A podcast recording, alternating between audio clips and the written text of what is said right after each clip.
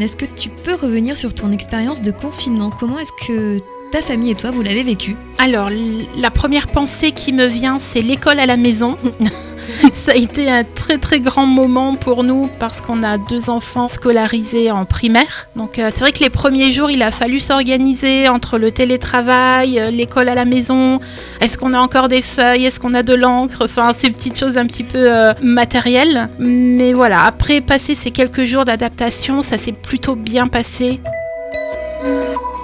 Et comment est-ce que ta famille et toi, vous avez vécu euh, l'église à la maison pendant ce confinement? Les temps de partage, tout ça, vu que tout était fermé? On a vécu un peu l'église à distance.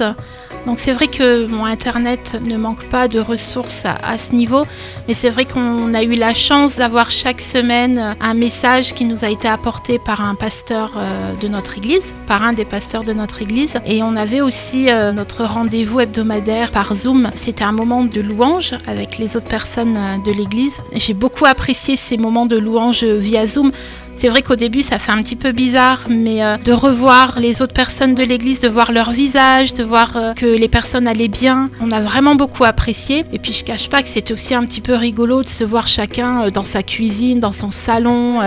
c'était assez rigolo quand même. C'était des bons moments parce que ça a permis de garder le lien entre nous, même si on n'était pas là pour papoter entre nous, on était là pour un moment de louange. Mais le fait de voir les autres visages via Zoom, ça a fait du bien, vraiment, oui.